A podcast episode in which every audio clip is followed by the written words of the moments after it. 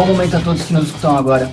Eu sou Rodrigo Correa, esse é o Balance Fúria, um podcast que tem a intenção de interpretar as relações entre música e política no decorrer da história. Bom, eu acho que quando a gente pensa no fazer do artista, muitas questões é, atravessam a nossa concepção do que, que é fazer arte. Fazer arte é trabalho? Um artista, ele vende a sua força de trabalho quando cria alguma coisa? Além disso, quais são os valores que compõem fazer artístico? A arte só se realiza quando a gente considera ela um sucesso ou existe uma virtude no fracasso também? Além disso, eu acho que existem percepções de vanguarda que atribuem um valor a mais, um sentido material, político, histórico, dialético, enfim, para aquilo que a gente produz enquanto música, enquanto artes plásticas, enquanto cinema. Eu acho que todas essas coisas podem se misturar em algum momento e a gente pode pensar nelas a partir do nosso lugar tem um texto que foi um, de, de importância fundamental, eu acho, para a conversa de hoje, que foi escrito pelos dois participantes desse episódio, o JP Caron e o Bruno Troschman. E é um texto chamado Gato Tosco contra Tigres de Papel. Tem um parágrafo, que é um parágrafo que ele é colocado no começo do texto, que é uma espécie de manifesto, ele sintetiza algo que nos interessa muito nessa conversa de hoje. Eu vou ler esse parágrafo. De que vivem os artistas do fracasso? Somos professores, estudantes, funcionários públicos, carteiros, operários, atendentes, motoristas, garçons, babás, estudantes, desempregados e outras párias da elite artística. Se não podemos vender arte, vendemos nossa força de trabalho, em suas diferentes formas.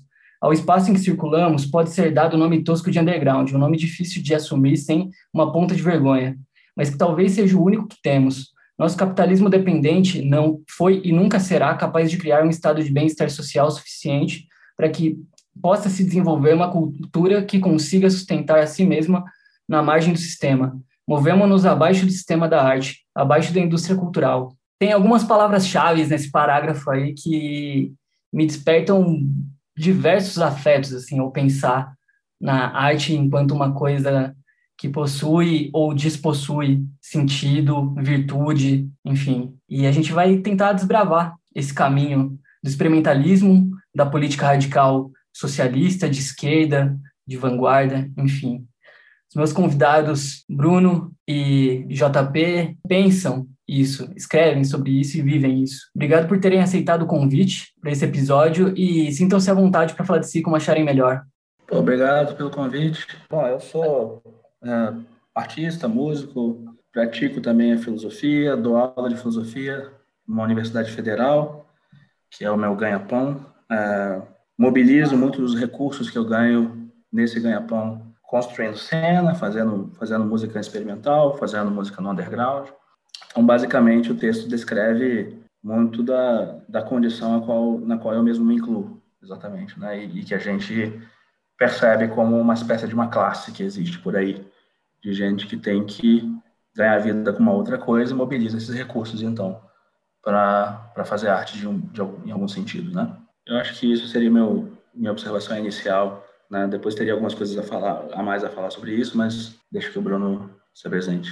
Eu sou professor de artes aqui na rede municipal de Campinas. Eu me envolvo com vários projetos de, de música experimental, de punk. Eu, to, eu toco num duo que chama Cama Rosa, junto com uma amiga. Eu tenho os projetos no meu nome também, alguns projetos que já que não existem mais. Mas acho que é, é isso, assim acho que meio que na mesma linha do que o, o JP estava falando, né? Legal. É, esse trecho chama atenção por conta dessa valorização da ideia do fracasso e, ao mesmo tempo, já coloca em cena a ideia do artista como força de trabalho, algo que talvez possa parecer que não, não tenha lugar, nem o fracasso e nem a arte como um lugar de força de trabalho. Eu acho que para a gente começar essa conversa, talvez seja interessante partir desse ponto, partir desse ponto da ideia do artista como força de trabalho ou como classe, ou que classe é essa, como se compõe essa classe, como o JP colocou rapidamente na sua apresentação, e como que o fracasso aparece nessa coisa toda é, a partir de um lugar de, de, de, afirmação ou positivo, enfim. Queria saber de vocês, como, como que essa coisa vem e aparece para a composição de uma ideia, de um manifesto, de uma forma de vida? É, eu acho que esse é, esse é o propósito do texto como um todo, né? É, certo sentido. A ideia de, um, de uma composição de classe é, dessas pessoas, composta por essas pessoas que são artistas e são trabalhadores, ela é, poderia se dizer que ela é o, mais comum, na verdade, né? o que mais acontece, mas a gente tinha em mente, no momento de escrita desse texto, um trabalho do Ben Davis, né, um crítico de arte marxista, é, no qual ele discutia, por exemplo, ele colocava um problema muito fundamental que era se um artista tem como participar ativamente, em igual medida e com o mesmo posicionamento, das demandas da classe trabalhadora. Né? E a maneira como ele colocava o problema é, é, desembocava numa crítica muito forte à posição do artista que tenta serrar fileiras com os trabalhadores. Artista aí, o artista de bem-sucedido, né? O artista que ele quer, que, ao, ao qual ele está fazendo referência, é o artista que é dono dos seus meios de produção, né? Ele produz um produto e vive da venda desse produto. Ele não vive da venda do seu, da sua força de trabalho, porque ele não possui nenhum meio de produção, né?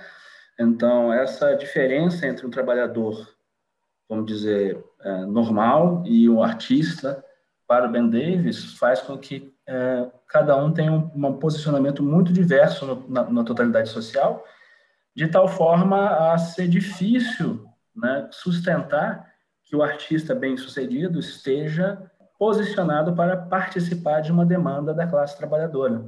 O que acabaria acontecendo, segundo Ben Davis, é uma espécie de apropriação. Né? O artista, então, ganha uma espécie de capital social, político, que é incorporado no seu produto e, na verdade, é uma espécie de, de, de vamos dizer, mais-valia moral que acaba sendo extraída é, nessa relação do artista bem-sucedido com os trabalhadores. Né? Essa é uma crítica, claro, talvez forte, talvez exagerada, mas assim, a estrutura da crítica é um pouco essa. Eu acho que eu vou deixar o Bruno complementar um pouco, né? É assim, partindo dessa, partindo dessa posição do Ben Davis, né, que ele aproxima, ele aproxima o, o artista meio de um profissional liberal, assim, né, alguém que é, que, que é responsável por aquilo que produz, né, e, é, e o artista é muito interessante, né, que a gente vê que o artista ele é responsável por tudo, assim, né? Ele é responsável pela por aquilo que ele produz, né? Por produzir, por se ocupar de vender aquilo de alguma forma, né? E que é a gente até toca nisso no texto, né? A gente fala o artista ele é, ele ele mesmo está se ocupando sozinho de vender aquilo que ele produziu.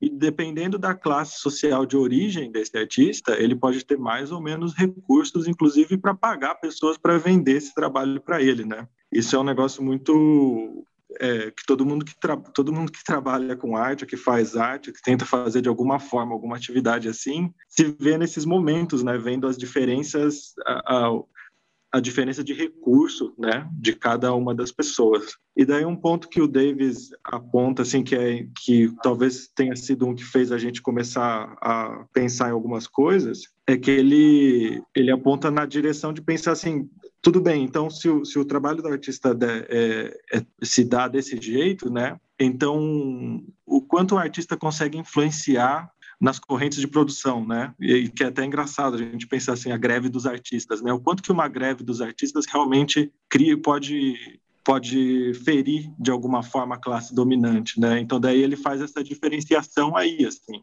O, o máximo que o artista pode fazer é se engajar num movimento maior, né? Que a arte, uma coisa que é muito que eu tirei assim do texto do Davis e que acho que foi a partir daí que a gente começou a a pensar, é de que a arte não basta de forma nenhuma né? Você precisa se organizar, você precisa é uma a, a luta política é coletiva e ela nunca vai ser feita por nenhum indivíduo, assim, né? Então a ideia de uma obra de arte, de uma produção artística que possa ter uma influência política real no mundo, assim, ela não, ela é um auto engano, assim, né? E que daí ela cai muito, ela é aceita muito que nem por esse viés aí que o, o JP estava falando, né? Do desse capital simbólico, capital social que é retirado da luta dos trabalhadores, né? Mas daí o, o que a gente para para pensar, né? Então isso ele está falando dos artistas que conseguem ser artistas, né? Conseguem viver da sua da venda do seu da sua obra, né? Do, do que você produz. Mas daí a gente teve que parar para pensar então o que, que é todo o resto, né? Porque se o artista é quem vende, né? Quem consegue viver daquilo que ele está produzindo, Aquele que não consegue, ele é o quê, né? Ele é um aspirante, né, artista, mas é, a, a gente conhece, a gente vive, a gente convive às vezes com pessoas que seriam a vida toda aspirantes artistas, né? Dedicam, dedicam a vida toda a uma pesquisa, um trabalho, e, e seria só um aspirante, né? Então, a partir daí que a gente começa a pensar quem são esses artistas do fracasso, né? Porque quando a gente olha em volta, é a maior parte do que compõe os círculos que a gente convive, que a gente vive, as pessoas que produzem coisas que a gente aprecia, que nos motivam, que faz a gente querer construir mais espaços, né? Acho que é por aí. Entendi. O artista do fracasso somos nós, né? É, assim, essa, é. essa, essa, descrição que se desenvolve e se, de, se desdobra um infinito, né? É, eu acho que é interessante pensar isso. E tem uma outra coisa da arte enquanto política, que é o, o modus operandi da expressão de alguns meios artísticos que às vezes se, se colocam como políticos por si só, sabe? O modus operandi de se organizar, gerir aquele meio, ele é político por si só e às vezes não necessariamente se envolve com a comunidade ou, ou com questões de uh, dimensão mais social pensando nisso, nessa coisa da venda, essa coisa da força de trabalho, me veio um pouco, talvez por conta da, das últimas leituras que eu, que eu tenha feito, e não é nem um pouco partindo da filosofia ou da crítica de arte, nenhum desse, desses caminhos, mas é, é o Fugazi, pensando no que o Fugazi incorporou nos anos 90 é, para difundir o seu modus operandi, como aquilo não necessariamente era tido como político por eles mesmos, pelo Ian Mackay, pelo Gui Picciotto, pelos membros da banda, mas formulou um, um ethos de produção de coisa uh, que rechaçava a indústria cultural, a, in, a indústria da música, uh, mediou a relação dos casas, da, das casas de show com o preço dos ingressos, com a idade dos frequentadores, com o preço dos discos, com uma série de questões que foram se moldando em resposta à indústria musical, mas aí a gente já está falando bem, bem para os anos 90, assim, acho que após a era do artista engajado, né, eu não sei se a gente pode considerar que é, depois dos anos 80 o fenômeno do artista engajado ele é tão comum assim. Como que a gente pode olhar para esse passado, onde a indústria cultural toma conta de tudo que é difundido massivamente na sociedade, como que a gente pode olhar para esse artista engajado ou fracassado, ou o que, o que significa isso pós indústria cultural, indústria cultura de massa, pós, enfim, massificação da TV e da indústria musical. Eu acho a referência Fugazi muito feliz, a referência que você faz, né? Eu acho que ela puxa um fio muito bom para falar disso. Porque a pergunta sobre a indústria cultural e engajamentos da arte, né? Ela quando quem fala indústria cultural pensa logo no Adorno, né, que é um dos principais nomes que teorizaram essa questão da indústria cultural. Mas o, a posição adorniana, a posição, vamos, vamos inventar uma outra categoria que, que eu e Bruno não pusemos no texto, mas vamos inventar o artista adorniano, né? a posição do artista adorniano é uma posição elitista, né? Uma posição, em geral, encastelada num sistema de arte que supostamente forneceria uma espécie de abrigo à tendência mercantil presente no universo da, da indústria cultural. Né? A gente vê isso claramente por aí, né? Por exemplo, é, como Bruno, eu tenho uma atuação também em meios underground, meio punks, mas eu também tenho uma formação dentro da, dentro da academia musical, né? E estudei composição contemporânea. A música contemporânea, né? É, se não é um fato que a maioria das pessoas que estiveram dentro do meio da música contemporânea é, de concerto, né, vieram da música de concerto contemporânea, se não é um fato que elas estão encasteladas, eu diria que a, a, carreira tende a isso, a expectativa é que você tenha, né, uma possibilidade de se encastelar num sistema da arte que seria supostamente independente da pressão da indústria cultural e fatalmente é muito dependente, se você vê o meio europeu, onde isso existe, né, é muito dependente do Estado e do estado de bem-estar social que se formou lá, né. Absolutamente nada contra isso, né, inclusive tem argumentos fortíssimos a favor disso, que não vem do setor adorniano. Eu e Bruno, antes dessa dessa, dessa conversa, a gente estava conversando sobre o Mark Fisher, por exemplo, né? E a ideia, a ideia dele que é uma espécie de detournement, é uma espécie de, de, de desvio, né, da, do, do, modernismo adorniano, quando ele batiza o modernismo popular. Né? É, que ele diz que essa tendência, essa, essa dialética inovadora que você vê na música popular e que para ele é também independente de um ecossistema material em que a criatividade é possível. Você não precisa se matar de trabalhar todo dia, então você consegue ter tempo livre, sobretudo, para conseguir ser criativo, né? E parte do nosso texto vai nessa direção. Quando você menciona o Fugazi, eu acho que tem algumas características do que do que a gente está, vamos dizer, em parte descrevendo, mas em parte também é, propondo, né? É, num exemplo como o do Fugazi, num exemplo como o que ocorreu com o punk, né? Que por exemplo, no qual você tem uma costura que une um certo conteúdo estético simplificado, né? Inicialmente é um conteúdo simplificado, obviamente o punk se sofistica muito depois do seu início, nos anos 70, mas inicialmente comparece como um, conteúdo simplificado que ilustra a possibilidade de, de, pessoas começarem a fazer arte, sei lá, no dia seguinte, a irem num show, né? É, e isso dinamiza também a produção, porque as pessoas querem participar daquilo e começa a criar um, uma cena, começa a criar um ecossistema de, de selos, de casas de show, etc. Né? É claro que tudo isso não é suficiente para configurar, digamos, uma, uma ação socialista. Né? Isso tudo é e foi apropriado pelo capitalismo. Né? Mas é, é, não deixa de ser interessante que é alguma coisa que Diferente, talvez, a gente poderia dizer, diferente do, do, artista adorniano que quer andar por cima da indústria cultural, né, oferecer um produto sofisticado, etc., que a indústria cultural não alcança. É, é, em um certo sentido, isso vai por baixo da indústria cultural, citando o próprio fragmento do texto que você, me, que você usou no início do programa, né, Rodrigo?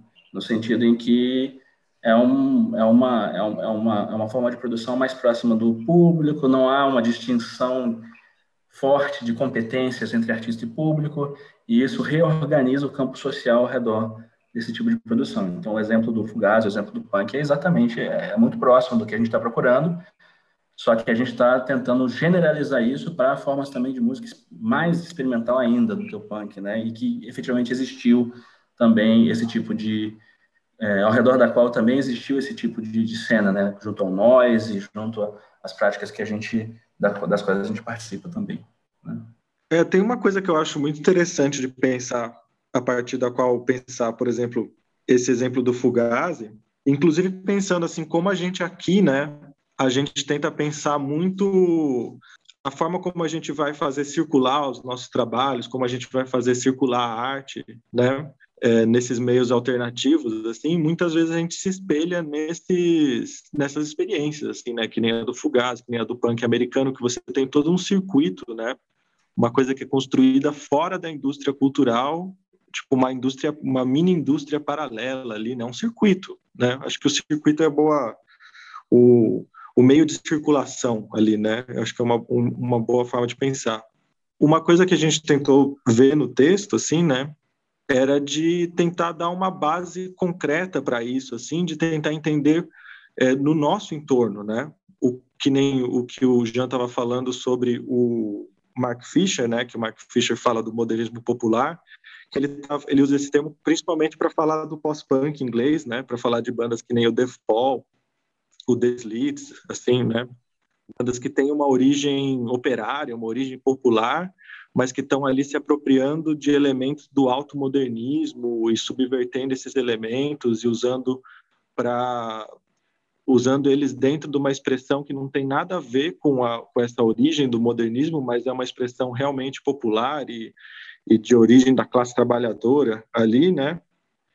E ele dá uma, mas ele fala isso, mas ele também dá uma base concreta, assim, de por como isso foi possível acontecer, né? Tem a questão do estado de bem-estar social, tem essa questão da ecologia cultural que é propiciada por esse estado, né?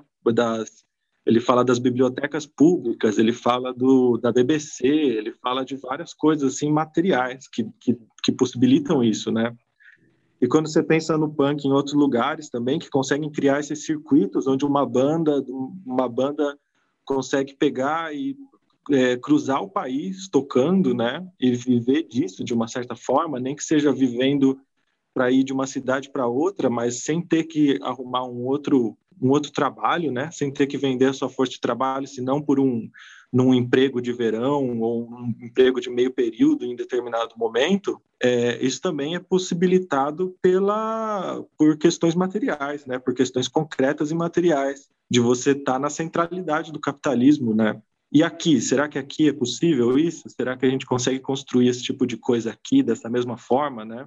Sendo que a gente vive num capitalismo dependente, numa situação totalmente diferente, né, de dominação econômica, subjugação econômica.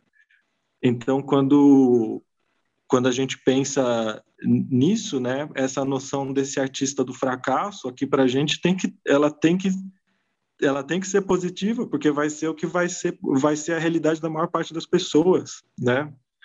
Então a gente a gente coloca isso no texto, assim, inclusive chamando atenção para o fato que assim tem pessoas, tem, tem pessoas que conseguem viver de arte no, no, no, no Brasil, né? Tem pessoas que conseguem viver, inclusive de alguma, de, é, de algum, dentro de alguns experimentos bastante radicais, assim, né? E isso tem que ser valorizado como um, um ato heróico, né? Uma coisa assim muito difícil de ser feita e que é inclusive geralmente feita por aquelas pessoas que não têm nenhuma outra opção, né? Que não conseguiram se formar em alguma coisa, que não conseguiram ter uma formação técnica ou acadêmica para buscar para conseguir outras fazer outras coisas, né? Conseguir outras ocupações, conseguir ter um, uma habilidade para se vender no mercado de trabalho, né? Isso é muito importante, mas, essas, mas isso também são exceções, né? Então a gente tem essa massa é, anônima, né? Essa massa anônima que compõe a base desse mercado, né? Dessa dessa cena, desse mercado, assim. E então é um, é um parece muito importante assim a gente então pensar tipo quem são que, que, quem são essas pessoas né o que nós somos né quem são que a gente faz essa pergunta né quem são os artistas do fracasso é o, o que o que nos aproxima dos, dos artistas e o que nos aproxima dos trabalhadores né em que mundo a gente está é, mais próximo né é exatamente essa, essa, esse misto, essa mistura né, de artista e trabalhador que passa a ser, então, vamos dizer, uma intersecção entre as duas classes que permite a gente elaborar o resto do texto, né? Então, assim, é justamente o artista, por ser também um trabalhador, isso vai impingir alguma coisa sobre sua arte, isso vai ter uma consequência é, sobre a função da arte dentro da vida dessa pessoa, sobretudo se ela está dentro desse circuito underground. E aí, eu, eu só para concluir só essa minha, a resposta a essa pergunta, assim, é, eu também valorizaria o fato de que a estética dessa produção não é indiferente, né? Quando a gente fala que há um momento no, nas artes em que um borrão, um grito, três acordes, quer dizer, é aquilo que eu estava falando também, né? Que existe uma espécie, isso, isso passa a ser material artístico respeitável, né? Isso mostra que é, é um material que é capaz de, é, é, é, é capaz de ser apropriado por a pessoa comum, né? Você não precisa, né, de uma de uma grande formação para se apropriar desse material. Então, quando você trabalha com esse material, né, com muita ou pouca formação, mas dependendo da maneira como você o faz, né, a sua obra é também uma ilustração né, de algo que o, o, público, por isso que, por isso que isso também vai esfacelar a distinção artista-público, né? No punk isso é muito esfacelado, né? O público, todo mundo quase tem sua banda também, né?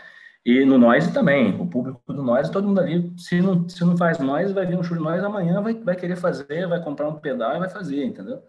Então é nesse aspecto, né? É, nesse aspecto, isso acaba tendo, tendo uma... A, a estética que se escolhe acaba sendo um catalisador da cena politicamente articulada que se desenvolve ao redor da produção. Né? E o texto desenvolve esse ponto, né? que é um ponto diferente, eu acho, de alguns artistas engajados do passado, que a gente até chegou a comentar aqui antes do, do início da conversa, né? mas a gente deixar para as outras perguntas aí. Uhum. É, eu estava pensando assim, como esse manifesto ele pode ser capaz de lançar é, uma coisa mais articulada, uma coisa mais elaborada sobre esse lugar da música experimental, mais especificamente, que eu acho que é o que compõe a prática de vocês dois, e o texto foi escrito por vocês, né? Como isso elabora um pouco esse, esse afeto de querer que a música experimental assuma esse lugar político no, no, no cenário. É óbvio que talvez ela já assuma de alguma forma, pela própria forma, independente do conteúdo, mas a forma em si já representa uma ruptura no que é compreendido como música a partir dos, dos termos tradicionais, mas dá um passo além ali.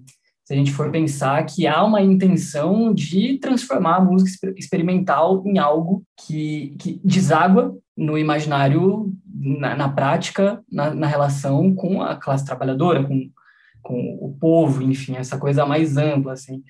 A gente mencionou um pouco o punk, que na sua história desenvolveu um, um ethos ali, uma forma de se comunicar, de se produzir, de criar, hora mais esvaziada, hora menos esvaziada pelo mercado, hora mais complexa e sofisticada, hora menos, mas que teve ali a sua coisa, que a gente pode considerar política e radical, às vezes mais, às vezes menos, mas se a gente for pensar na música experimental nas suas diversas nuances aí, do, do noise, do drone, harsh ao a música eletrônica, como que a gente pode imaginar o processo de integração da música experimental de, um, de uma prática mais política, mais conscientemente política? Uh, eu achei interessante, é, como você falou, por exemplo, é, é, uma, é um tropo comum a gente escutar, e não é injustificado, não, não é isso que eu estou dizendo. Acho a gente escutar que, por exemplo, a, a, ruptura formal é em si política, né? Isso é uma coisa que, que a gente escuta por aí, né? Eu acho que o, nosso texto não é muito isso. Eu acho que você percebeu bem, Rodrigo, quando você diz que quer ir além, né? Em algum sentido, ele quer ir além da ideia de que produzir uma, um produto artístico que, em algum sentido, sei lá, é no sentido sensível, né? Disruptivo, dissonante, ou qualquer coisa do gênero, ou, ou, ou, ou que é, decepciona alguma expectativa, né? É, como se isso fosse suficiente, né? Para nós, assim, é um elemento de uma prática experimental, mas não é um elemento suficiente politicamente, né? Isso é isso não, não, não chega a, a, ter um efeito político por si só, tem um efeito estético, e se você quiser dizer que a estética é política, né? É uma, é, um, é, um, é uma jogada que muita gente faz, né? Filósofos, pensadores da arte, enfim, uma galera faz isso. Mas eu, não, eu, eu resistiria aí por esse lado, não há, não há muito esse lado que eu gostaria de ir com esse texto. Existe um componente disso naquilo que eu tinha mencionado, né? Que é, bom, a gente está apropriando, estamos nos apropriando, vamos dizer, de um material que não é pré-formatado por uma por uma cultura civilizada, né? Você está ali, num, você tem uma espécie de relação com aqueles materiais que não são pré-formatados por um estilo necessariamente, né? Três acordes, um grito, uma mancha, como a gente diz. E isso, a forma como isso é socializada é muito, eu diria, por uma relação social que se estabelece entre artista e público. E é isso que faz uma certa diferença, né? Enquanto você está no terreno do pensamento da autonomia da arte, parece que é suficiente você fazer a mancha, o quadro com a mancha, né? E isso, isso ser político. Agora, para nós, isso se torna político, ou, digamos, para o texto, né, que é, é a posição desenvolvida no texto, isso se torna politicamente galvanizador, vamos dizer, quando alguém vê e diz, quero fazer também. É um pouco isso, é, é simples assim, mas é um pouco isso, né? Ele, é, ele é, esse tipo de material convida a pessoa a participar, e é isso que a gente vê empiricamente nas cenas que a gente participa né? Tem gente de todo tipo de lugar, de formação e tudo mais, mas assim, quase todo mundo vai num show de nós e quer, como eu disse antes, quer, quer fazer um, um nós no dia seguinte, né? Agora, é, isso é um início, é uma potencialidade, né? Quer dizer, tem uma potencialidade de formar ali um circuito que pode ser um circuito de mercado capitalista como qualquer outro. Tem um texto do Gray Brassier, que é uma influência para mim também, que chama Genres Obsoletos, que ele fala isso, ah, o nós virou um produto como qualquer outro tal, né? É, então, isso, isso, isso é um perigo, mas eu acho que mesmo quando você cria uma espécie de cena que necessariamente vai ter, vamos dizer, vai estar imersa dentro, do, dentro, do, dentro do, do, de uma relação de mercado, né? o nosso ponto ali é que isso pode, tem uma potencialidade nesse circuito para ser uma outra coisa. Né? Existe uma potencialidade nesse circuito né, é, para se construir uma espécie de, de coletividade que, se tiver né, se associada a outras ideias e associada a uma outra forma de ser, sobretudo tematizando a sua forma de se organizar, né, pode vir a ter alguma forma de tração política. Então, assim, é uma posição especulativa do texto, não é uma posição que a gente diga, olha, a música experimental, o punk, a música underground é política por si só, né? É, sim, em algum sentido restrito talvez até seja, né? Mas no sentido que a gente quer colocar, ainda não, mas pode ser. É um pouco essa a ideia, né? Quer dizer, ela tem um potencial ali para construir uma, uma comunidade auto, em algum sentido, auto-organizadora, né? É, em, em função da, da, não distinção entre artista e público, né? Existe essa, esse compartilhamento, né? Desse, desse elemento que também está inscrito na estética, é a estética que, do que você faz, por ser simplificada, convida a esse compartilhamento, né? E é isso. E, e agora, é, mesmo esse passo além que a gente dá não é suficiente, né? O texto coloca como tem um ponto lá mais complicado, né, da inversão entre meios e fins, em que a gente cita aquele fragmento do Marx que diz, ah, os, os, os trabalhadores que se organizam para realizar a revolução, eles descobrem na socialidade um fim também. Eles, eles se reúnem, bebem, jogam, conversam, né? É, é, ficam felizes juntos por um tempo, né? E descobrem ali uma carência que talvez eles nem sabiam que tinham. E é um pouco isso, né? A construção de uma cena artística e assim é um pouco difícil falar disso para quem nunca viveu isso, né? Mas as pessoas que vivem uma cena legal, eu acho que todo mundo viveu um pouco isso de descobrir ali alguma coisa que você nem sabia que você precisava, você nem sabia que você queria, né? Isso também é motivador, né? Então é um ponto do texto em que a gente diz, ah, o artista, então, respondendo um pouco ao que o Bruno perguntou no início, olha, esses caras que são o que aspirantes artistas da vida inteira, não, eles estão trabalhando para sustentar esse outro mundo, esse mundo que é o mundo que acontece na, com a criatividade deles, o mundo que acontece quando eles estão tocando, quando eles estão pintando, quando eles estão fazendo as coisas que eles, que eles querem fazer. Então, é, agora, o capitalismo vai dizer, ah, você está trabalhando para sustentar o seu tempo livre, né? Como se o tempo livre fosse uma coisa menor, mas não é bem isso. A nossa ideia é que esse tempo livre seja justamente o tempo de é, é, organização da liberação do resto do tempo, né? Quer dizer, esse tempo livre é o tempo que você vai dedicar à criatividade, a uma, uma espécie de militância que, é, eventualmente, dadas as condições, é, as condições de uma militância mais concreta, poderia, eventualmente, acarretar uma outra forma de vida, né? É, assim, isso, assim, só pincelando por alto, né? A gente vai, vai, vai aprofundando mais. É, tem uma coisa que eu, assim, é um, eu, eu sempre falo isso quando não está no texto, né? Mas eu sempre falo assim que se for para pensar em dois clichês, assim, que um é falso e outro é verdadeiro, é o clichê falso é que uma uma canção pode mudar o mundo e o clichê verdadeiro é que só a luta muda a vida, né? Então, eu acho que assim a gente a gente faz essa separação é, de uma maneira clara assim no texto, assim, de falar não, a, o, a, o trabalho artístico não vai alterar a realidade. Para alterar a realidade, você precisa de trabalho coletivo e organizado, né? O trabalho individual ele não tem esse poder, né? Não no lugar que a gente está de forma alguma, assim, né? E por outro lado, quando a gente, se eu, se eu digo que o, o, é preciso se organizar, né? Militar politicamente de forma organizada e coletiva, um dos aspectos da militância, e é engraçado a gente pensar isso na nossa situação, um dos aspectos da militância é agitação em locais de trabalho e de estudo, né? para quem faz, se, se envolve nessas práticas de nesse formalismo radical, nessas práticas de formalismo radical em música ou em artes, esse é um lugar que ao mesmo tempo é de trabalho e de estudo, né? Então esse texto, essa, esse esforço nosso também é um esforço de que é até engraçado de pensar assim, mas é um esforço de agitação, né? E que é nesse nesse sentido mesmo assim que se nós não vivemos desse, se nós não tiramos nosso sustento dessas práticas, né? Então, o que nos leva a buscar essas práticas é essa necessidade, né? Uma necessidade que, que nem o, o Jean falou, da, essa necessidade que às vezes a gente não sabia que tinha, né? E que quanto mais a gente explora essa necessidade, mais a gente descobre que tem mais, mais necessidade ainda, né? Nesse sentido, nesse sentido as coisas é, se confundem, né, a necessidade de construir um mundo onde isso seja é, radicalmente acessível a todos, né? A gente conseguir enxergar quais são os problemas, porque que, por mais que seja um, um desejo de se envolver nesse tipo de prática que não vai ser de todos, né? Mas tem que ser acessível a todos que queiram, né? E a gente, e a gente consegue ver no, no nosso dia a dia, no nosso é, no nosso lidar com essas, com essas práticas, e que muitas vezes não é, mas não há nenhuma necessidade de que tenha que permanecer assim, ou que seja a essência dessas práticas é que elas sejam muito, muito sejam inacessíveis ou muito radicais. Não.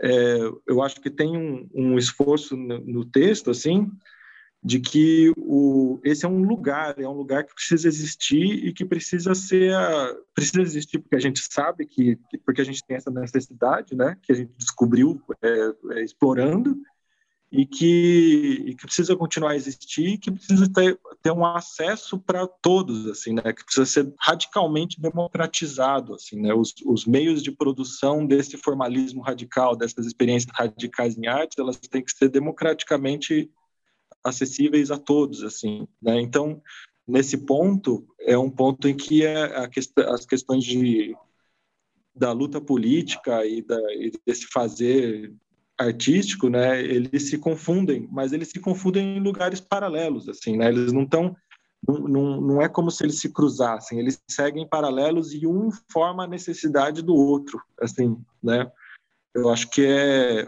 eu acho que é nesse sentido. É, historicamente, eu acho que a, a, as produções musicais de engajamento explícito, talvez as primeiras delas, foram na seara da música experimental, talvez, assim. Antes da gente conversar, vocês citaram o John Cage, que tinha ali uma, uma veia, uma intenção, uma elaboração que partia do anarquismo como premissa para a não hierarquização das notas ou qualquer coisa do tipo. Antes disso, talvez sim, mas a partir do lugar da propaganda pura e simples, né? Não sei, vocês podem me orientar aí na resposta. E depois, já a partir do, enfim, dos anos 70 em diante, pós anos 60, né, pós os fenômenos do, do 68 ali, francês, italiano, não sei o quê, no mundo inteiro, na verdade, a gente vê isso sendo refletido mais profundamente no cinema e mais profundamente na música, tanto que o punk surge muito embebido por uma retórica quase que situacionista, e o rap ali nos anos 80 também tem uma coisa do, do, do panfletário, mais explicitamente engajada, Uh, e parece que há um retorno assim a essa coisa da música concreta que ela não não se vale da, do, da, da agitação a partir de uma expressão panfletária para estar tá ali como algo que é dotado de, de uma noção política Quer dizer, é, o, o, JP já falou um pouquinho disso, né? Já falou um pouquinho sobre a coisa, sobre a forma não ser um fim em si enquanto algo político. Mas pensando nessa intenção, com esse recorte mais específico do noise mesmo, essa expressão barulhenta, essa, essa expressão meio sem forma, é, que talvez a questão da propaganda não surja? Como que isso se dá se a gente pensar na, na música experimental como uma comunidade e nessa, como, nessa comunidade uma pl plataforma de agitação e propaganda? Como que o noise, a música experimental, a, a música não canção se coloca nesse lugar da quase que de um trabalho de base, não sei se estou falando alguma besteira, mas de formação, um espaço que permite esse acesso e essa politização, essa tomada de consciência, não sei. Não sei se eu viajei muito aqui nessa, nessa pergunta, nessa questão, mas enfim, eu acho que é por aí, pensando, é basicamente isso. O noise como uma expressão que se dá de forma avessa aos moldes tradicionais da música, que se compreende uma mensagem, uma propaganda, uma ideia e tal, e, e como que isso se, materializa, se materializaria no, na, expressão, na, na expressão e na experiência da comunidade como eu disse, assim, acho que um encaminhamento que a gente vê muito uh, a essa questão é que o próprio material é político, né? Que era um pouco que eu estava não exatamente contestando. Eu não estava contestando que isso possa que isso possa ser sustentável, mas eu estava contestando a suficiência política disso, né? Quer dizer, ah, se eu fizer uma música muito louca, eu estou sendo político. Isso é uma coisa que eu acho em algum sentido deletéria, né? Acho que tem, tem efeitos perniciosos de, de sei lá, passação de pano moral, porque então você faz a música muito louca, então você é super politizado por isso. Então, falando, falando de uma forma um pouco grosseira, mas é porque né, é, é, a polêmica na qual eu me engajo com frequência. Né? Então, existe uma ideia de que a, a disrupção estética é em si política, é o que eu estava dizendo né, antes. É, e o nosso texto não vai muito nessa direção. A disrupção estética é política na medida em que ela se politiza. Talvez a gente pudesse usar essa fórmula.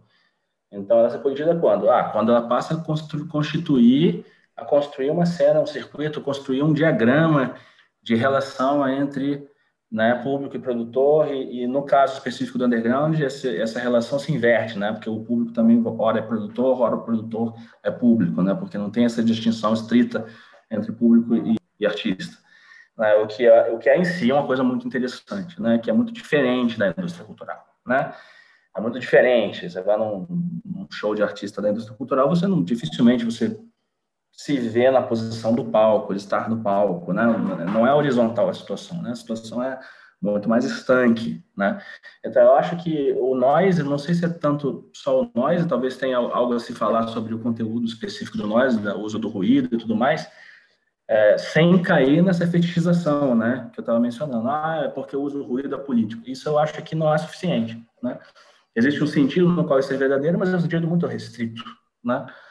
Ah, então eu acho que o texto vai na direção de pedir mais, né? Pedir mais do que isso, né? A gente quer que essa, essa análise, vamos dizer, imanente material. Também o texto também tem, acho que o texto tem dois dois pontos polêmicos dentro do mundo da música, né? Um pouco, um é a ideia de que a disrupção formal é por si só política, e outro é a ideia contrária que você mencionou, né, Rodrigo, que a arte política tem que ser panfletária, ou seja, a política ela tem que comparecer no nível de um texto que está explícito ali na música ou de um cartaz que aparece no show, sei lá, algo nesse sentido, né? Que é que que a arte se politiza quando tem propaganda envolvida, propaganda política. Então a gente quer fugir das duas coisas, né, de certa maneira. Então, é esse que é o esse que é, é, vamos dizer, o xadrez fino ali do texto, né? Tentar encontrar esse ponto em que, sem ser suficiente, a disrupção formal serve a uma certa cola social que vai construir uma, uma cena, né? E, e a politização é a da organização da cena, né? Então, a, a cena enquanto organização entre outras organizações sociais, dependendo da forma como ela se organiza, e como você usou o exemplo do Fugazi, o punk americano, a constituição da cena do punk americano, do industrial também nos anos 70 ali na, na Grã-Bretanha, são bons exemplos disso, né? É, como a construção da organização ao redor dessa, da, do consumo e produção desses materiais, ela é em si um material é, trabalhado pelos artistas, porque os artistas não só são também o público, mas eles passam a ser também donos de selo. Eu sou dono de selo, né? tem a Seminole Records, né? Uh, ou, ou donos de casa de show. Eu fui dono de casa de show. Tinha um fosso até o ano passado, né? A pandemia detonou o fosso para gente, mas o fosso existe lá ainda, né? Então a gente acaba acumulando funções no qual o material não é mais só o material da arte que a gente faz, mas é o material social que comparece na cena, é a forma social que, em, em que a cena é organizada. Isso passa a ser alguma coisa que é é, na qual a gente pode intervir, né? A gente pode intervir testando, testando é, é, formatos diferentes, tentando criar costuras sociais diferentes. Dou um exemplo rápido, já que eu mencionei o Fosso. É, o Bruno sabe bem do que eu estou falando. O Bruno participou, acho que uns dois ou três eventos do Fosso. É, então, é aqui no Rio de Janeiro, uma casa que eu tenho, que eu alugo com uma galera. É, e a gente tinha pensado no modelo de evento né? O evento não, não tem fins lucrativos, tem uma entrada barata, que é mais para ajudar a gente a pagar o aluguel da casa, né? É, e o, o evento parece uma ideia meio boa, mas o evento tinha uma, essa exigência, tinha que, ele tinha que ter um momento que era produção de música, ruído, sei lá, né? Então, frequentemente nos shows de noise, de música experimental, bandas de rock também, várias, várias, vários tipos de, de música já, já apareceram lá, mas sempre com essa tendência mais experimental uma, uma asa de artes visuais, então, em geral, a gente tinha três exposições, né, de, artistas mais diversos, no mesmo evento, isso, isso durava uma tarde, né, em geral, no sábado. E é, uma asa, e eu acho que essa que é um, um braço, que eu acho que esse é talvez o mais diferencial, assim, de teoria. Então, a gente teve a pachorra de impor né, que tivesse sempre um elemento teórico em todos os eventos. Então, frequentemente, esse elemento teórico é uma discussão política. O Bruno já foi lá apresentar a teoria, já foi lá tocar também. Né? É, então, que, que, é isso? Isso é uma, uma eu estou querendo dizer que isso é uma grande coisa política? Não, mas isso tem um potencial. E tem um potencial que, que gerou efeitos no curto, no curto período em que a gente em que a gente estava ativo, que foi misturar certos públicos, fazer uma costura entre, por exemplo, o público acostumado à, teoria, à teorização política, à teorização filosófica, né? o público das artes visuais e o público da música experimental. Né? E o público de cada um desses braços ia lá e encontrava os dois outros braços. Né? Isso criava, acho que, uma espécie de sobrecarga cognitiva, que era o nosso, nosso objetivo. Né? Você saía de lá depois de uma tarde lá com muita informação e criava encontros, né? Então, de certa forma, organizava-se o material social ali. Você criava um ambiente em que públicos diferentes iam encontrar, por exemplo, uma reflexão teórica política que não conhecia, uma música estranha que nunca tinha ouvido, uma obra de arte que nunca tinha visto, meio estranha, ou o cara da universidade de, de sociais ou de filosofia ia lá e também ver uma música que nunca ouviu, e por aí vai, por aí vai né? Isso, isso criava uma espécie de articulação cujo material são as pessoas, por isso que eu digo material social, né? A articulação do material social. Então, eu acho que essa, essas essas formas independentes musicais têm muito essa essa capacidade de organizar um material social ao redor de si mesmas, vista, haja vista, né, a falta de distinção estrita entre artista, público, dono da casa de show, dono do selo, né, isso tudo se mistura, né? Então isso cria uma, uma, dinamização muito grande do tipo de relação social que pode ser se construir ali. E isso é um material interessante para se examinar, né, e pensar politicamente. Agora, a, a atração política efetiva disso aí vai depender também também de outras coisas, né? Então, então é isso. Pode muito bem ficar só nisso, né? Pode ser um, um rolê, simplesmente. Eu admito isso. Pode parar em um rolê, né? Mas eu acho que existe uma potencialidade de produzir uma coisa diferente se, né, se outras condições comparecem. É uma coisa que eu fiquei pensando com essa com essa questão, assim, né? é que eu acho que, que primeiro a gente precisa pensar assim no que que é o que que é esse formalismo radical né? O que que é o, o formalismo né? O que que é você essa questão de se voltar para as formas e tentar expandir as formas ou radicalizar as formas agudizar as formas explorar pegar uma forma e levá-la de um lado para o outro né? Essa exploração formal né? Que vai estar tentando tratar com os elementos mais às vezes mais básicos e mais assim tentando explorar às vezes de uma forma simples ou às vezes de uma forma complexa esses elementos que constroem é, constroem formalmente o, o, material que a gente está lidando, né? Como por exemplo o som. Essa intenção formal, ela pode estar na, esse formalismo ele pode estar na intenção, né? Dessa intenção de construir, mas o, o, também pode estar na escuta, né? No sentido que eu fico pensando assim nessas nessa distância que, que a gente vê durante o século XX do formalismo em relação à cultura popular, por exemplo, que, e em relação à indústria cultural, por exemplo, que eu acho que é durante o século XX, isso daí é extremamente mal resolvido isto, e visto assim de maneira muito rasa. Assim, né? Eu acho que hoje em dia a gente tem mecanismos, ferramentas e, e possibilidade de ver isso de uma maneira muito mais é, complexa, né, e dentro de uma totalidade muito mais interessante, assim, né? Porque se você pensa o que, que é a vanguarda, o que, que é o formalismo e, e a cultura popular, né? Se você sai para dar uma volta no centro da cidade, assim, você vai estar exposto a sonoridades extremamente radicais, assim, extremamente radicais, desde o funk que você escuta no carro ali, né, que não, vamos, não vou nem entrar nesse ponto que tem uma, uma questões de exploração formal ali que estão feitas de maneira intuitiva, orgânica de, e, e mesmo intencional, assim, que são incríveis, até o som, os sons mesmo da cidade, às vezes você escuta um, o, o, o quão radical que não é a sonoridade, sei lá, do maracatu rural, de uma gravação de campo, do, de, um, de uma expressão cultural popular numa pequena cidade, sei lá, da música de de guitarra que é feita nas ruas no Vietnã, né? Você dá para hoje em dia a gente consegue rodar o mundo assim e ver expressões populares que são extremamente radicais, né? Que tem uma sonoridade extremamente radical. Quando a gente fala é, do, desse formalismo, assim, eu acho que ele engloba também essas expressões, assim, né?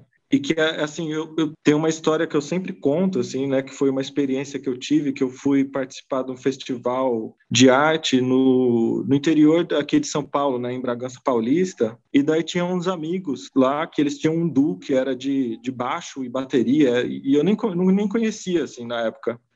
Era um duo de nós, assim, eu descobri depois, assim, era uma barulheira infernal, assim, baixo no talo, super distorcido, bateria também amplificada, assim, barulho infernal. E eles fizeram um show nesse festival que foi numa fazenda, assim, né, em que não compareceu praticamente ninguém. Quem foi era a, maior parte das pessoas que estavam lá eram as pessoas da própria fazenda que moravam lá, assim, né? Os filhos do caseiro, uma coisa assim, o pessoal que estava totalmente fora desse rolê, assim. E daí eu sempre lembro que depois do que teve todo o show, que foi um barulho infernal, assim, um dos meninos veio falar com eles e falou assim, tipo, é, pô, isso aí que é rock, né?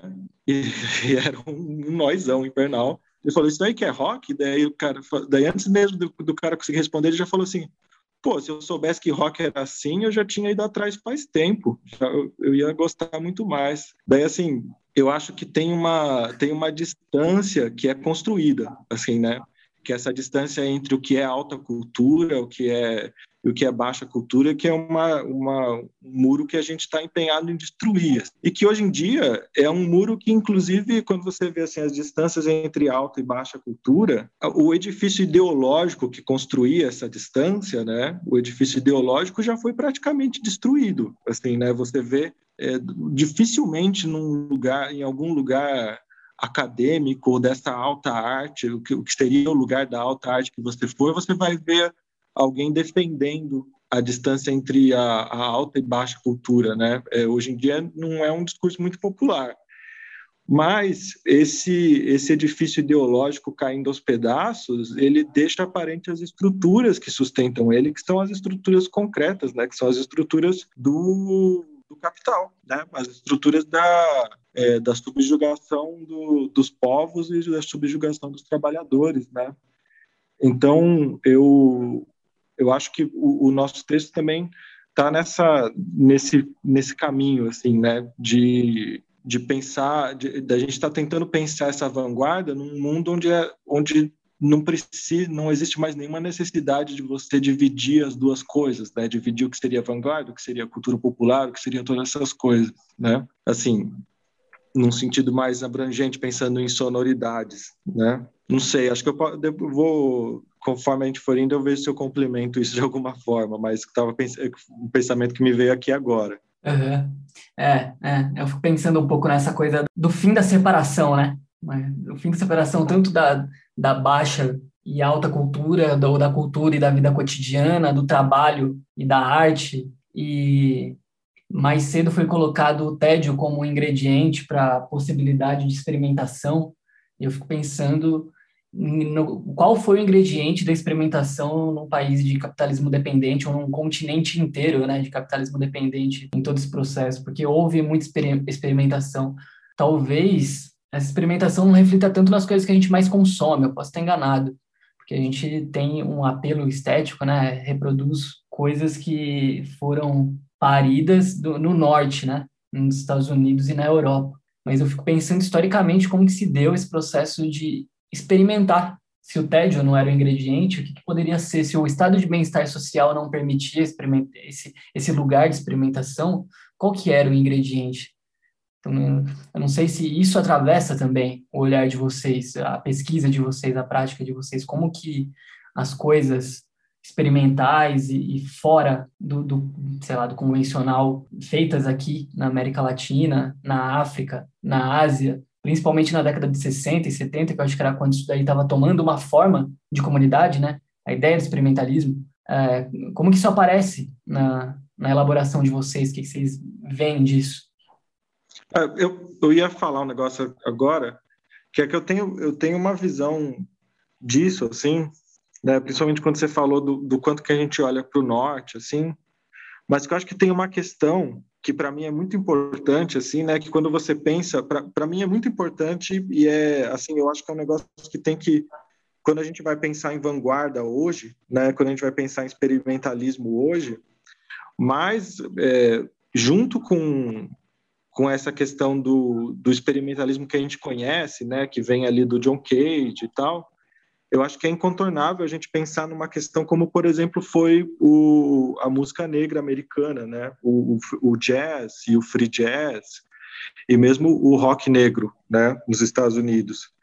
Que lá você tem uma questão que é muito é, é, não se repete em outros lugares da mesma forma, né? Que por exemplo você tem o free jazz, que é é uma vanguarda dentro, que, que não precisa abandonar a linguagem da comunidade que deu origem, né? Ah, não, não, é, uma, é uma vanguarda que uma vanguarda que consegue existir sem destruir o que veio antes, né? Enquanto, enquanto que a vanguarda europeia ela se baseia muito na destru destruição do que, do que veio anteriormente, né? No, no sentido de ruptura. E o, o, free jazz ele, ele oferece uma ruptura que ao mesmo tempo é, é, tá dentro da tradição, tá dentro da linguagem, e essa é a tradição popular, né?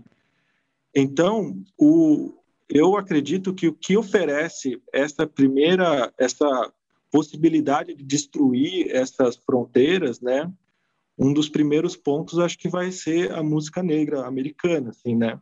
E quando você pensa a posição que estava a música negra americana, ela é muito específica, ela é muito especial, assim, né? No sentido de que é uma, uma minoria oprimida, né? Um povo oprimido dentro da centralidade do capitalismo, né? Então, quando você vê a música popular que a gente conhece, foi construída ali. E ela foi construída ali, a música popular industrializada, né, que circula pelo mundo, uma música que é, é diferente da expressão da expressão popular é, rural, né, anterior a isso. É, é a música negra americana, de certa forma, ela se torna o modelo para a expressão popular do mundo pós-industrial, né? O mundo que, nem pós-industrial, o mundo industrial. E surge ali não é à toa, né? Porque a indústria cultural, como toda indústria, ela se ocupa de vender aquilo que outros produzem, né? A força é, é, é assim que funciona, vender aquilo que outros produzem. E quando você tem um povo é, que tem uma comunidade, que tem uma cultura, que tem uma tradição, é, que está produzindo essa tradição ali, né? Que tem uma cultura que está se desenvolvendo, essa indústria vai ocupar, vai tentar vender aquilo, né? Então ela vai abrir espaço dentro dela. E dentro da indústria, o que você tem? Você tem a tecnologia, você tem os meios de produção, você tem ferramentas que ajudam a avançar essa forma que tem uma origem popular, né? que tem uma origem é, marginal, que tem uma origem cultural é, diversa, inclusive da, da que construiu aquela indústria, né? Então, é, o, a música negra americana consegue avançar de forma muito diferente, assim, do, do resto do mundo.